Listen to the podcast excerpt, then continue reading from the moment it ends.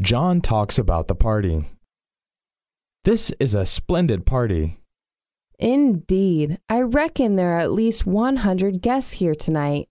Look at the lady who is talking very loudly over there. She must be drunk. Oh, no, she is not drunk at all. Mrs. Wong is her name. She is known to be very loud.